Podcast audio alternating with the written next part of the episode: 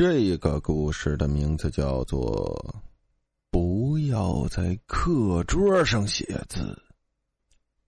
王明星是一名学生，他上课喜欢开小差，不爱听课也罢了，还喜欢破坏学校公共财产。比如，他的位置在窗边，所以墙面是他课堂上最舒服的水床。把窗帘一拉，一垫。身子一挨，就在墙面睡着了，因为这样窗帘经常被他弄坏。届时换位置了，他不得不换种方式睡觉了，只能是趴在桌上。也不知怎的，平常只要在课堂上一闭眼就会找周公爷爷的王明星，今天却没有睡着觉。尽管老师的讲课在他眼里很无聊。但依然是精神充沛。为了打发无聊的时间，他拿出抽屉里一本书，随意翻了翻。忽然翻到一页书上，夹着一张写的很潦草的纸条，上面写着这样的几个字：“千万不要在课桌上写字。”王明星不以为然，心想可能是哪个同学吓唬自己的恶作剧。然后把纸条握在手心里一捏，团成一团扔在了地上。翌日，照往常一样上课，因为进入学校不久，对校园新鲜环境的兴趣劲儿没过，所以王明星打算放学后在校园游荡一圈再回家。等待的时间是漫长的，他趴在桌子上，希望自己赶快睡着。睡醒后就能下课放学了。虽然闭上了眼，却总是没有睡意。合上了眼，脑海中播放的是前几日那张书本里夹的纸条上的内容，那几个字已深深印刻在他脑海中。突然，他急速睁开了眼，想了想什么，喃喃道：“对了。”来学校前，那母老虎说要帮他买什么东西回去，忽然记不起来了。这时，椅子后的地面滚来一支蓝色笔帽的笔。王明星看见了，为了能快点记起来要买的是什么，要马上把想起来的一些内容记下来，他拾起了那支笔，拔出笔帽，打开书就要往书上写，但奇怪的是。却怎么也写不出墨水儿。他晃了晃笔身，想可能是水墨量断了，接不上，摇一摇就能接了，可还是无果。没有墨水记也就算了，用很大力气想刻一个笔痕也刻不出。这一下他火了，若是寄不全东西买回去，今晚就别想进家门了。因为王明星很怕他后妈，亲妈已经在他记事前离世了，所以父亲又再娶了。本想着自己能不能有个妈妈照顾的王明星，没想到的是，父亲娶进门的是一只母老虎，不仅管着家里的财产，还从小将王明星留下不好的印象，这给了他童年不小的阴影。眼看下课时间快到了，就要放学了，而又急忙无措的同时，王明星一股脑的把要买的东西名称都写在了桌面上，瞬间笔墨挥洒如线，在课桌上形成了大小不一的黑字。这一下，王明星看了看，满意的吐了口气。当他试图把名称抄到手上时，墨水又刹那断了，什么也写不出。他用不可思议的眼神盯着手中的笔看了看，一种疑问的目光打量了那支笔几秒，竟无所谓的扔了。王明星没注意到，被他扔了的那支笔没有落地声，他心想还是背下来吧，不然家里那疯婆子又要因为他办不好事儿发飙了。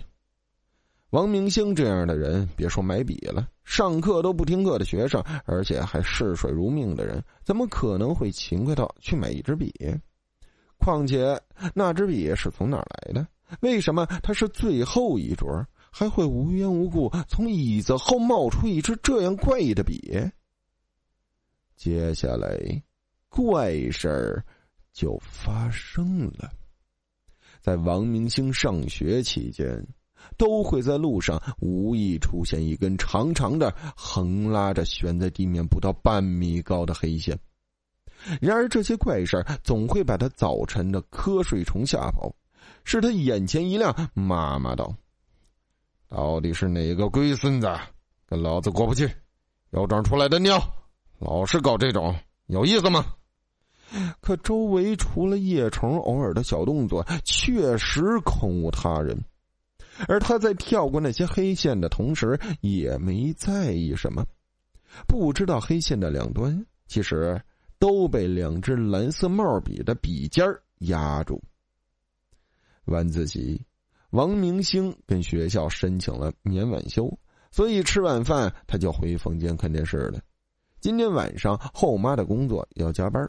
父亲也出差没有回来，只剩他一人，很是惬意的看着电视，大口大口的抓着薯片在嘴里面塞，那叫一个爽翻天。不知不觉已到了深夜十一点，他看到了时间，也想着该去洗澡，准备干他最喜欢的事儿——睡觉了。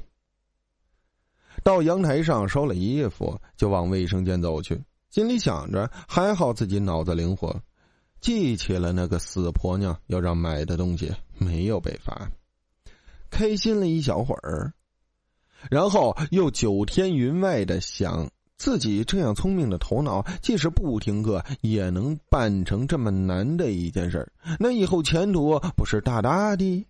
想着想着，他不禁笑出了声。此刻他没发现。那些淋在他头上的水，在渐渐变成一根根黑线，捆在肩上、手臂上，随着他洗澡的动作缠绕全身，犹如被一只蜘蛛用不断吐出的丝缠成的茧一般，整个人慢慢被黑线所吞噬。太阳升起，新的一天又降临了。这看似美好的一天被这样一声所打破，啊！这是一位打扮花枝乱颤的中年女人发出的尖叫声。她为什么会如此惊声尖叫呢？很快，警车围满了楼下。据警方调查，死者王明星因身上被不知名物体缠绕窒息而亡。凶手动机不知从何查起，首先怀疑的对象就是第一个发现死者的人王明星的后妈。后来经过化验，得知王明星身上的线含有大量黑墨，并无其他物质形成，极其怪异。而且还发现了洗浴的花洒内也有大量这种黑线物质。因手法不可思议，王明星的后妈被排除了嫌疑。黑线在没有任何能人为的条件下，从如此细密的花洒口井井有条的排出，还缠绕住死者这样的离奇的死法，且排除任何他杀可能，所以这案子被设为了悬案。谁也不知道王明星是怎么死的。教室的最后一桌，没有了那个懒散的身影，然而也没人发现，王明星座位的那张桌子上干干净净，空无一字。阳光斜着透过窗，爬进地上，从椅子下又平而稳的滚来了一支蓝色笔帽的笔。那张桌子下的抽屉正睁着一双蓝色的眼，看着那张空椅子。好了，故事到这里啊就结束了，感谢大家的收听。大家有什么真人真事儿发生在身边的事儿、亲身经历的事儿、诡异的事儿、不可理解的事儿，可以发信给主播，主播为你讲出你的事迹。记得说明故事发生在哪座城市，大概时间，还有您的姓名、性别、年龄、所在城市，还有您的职业。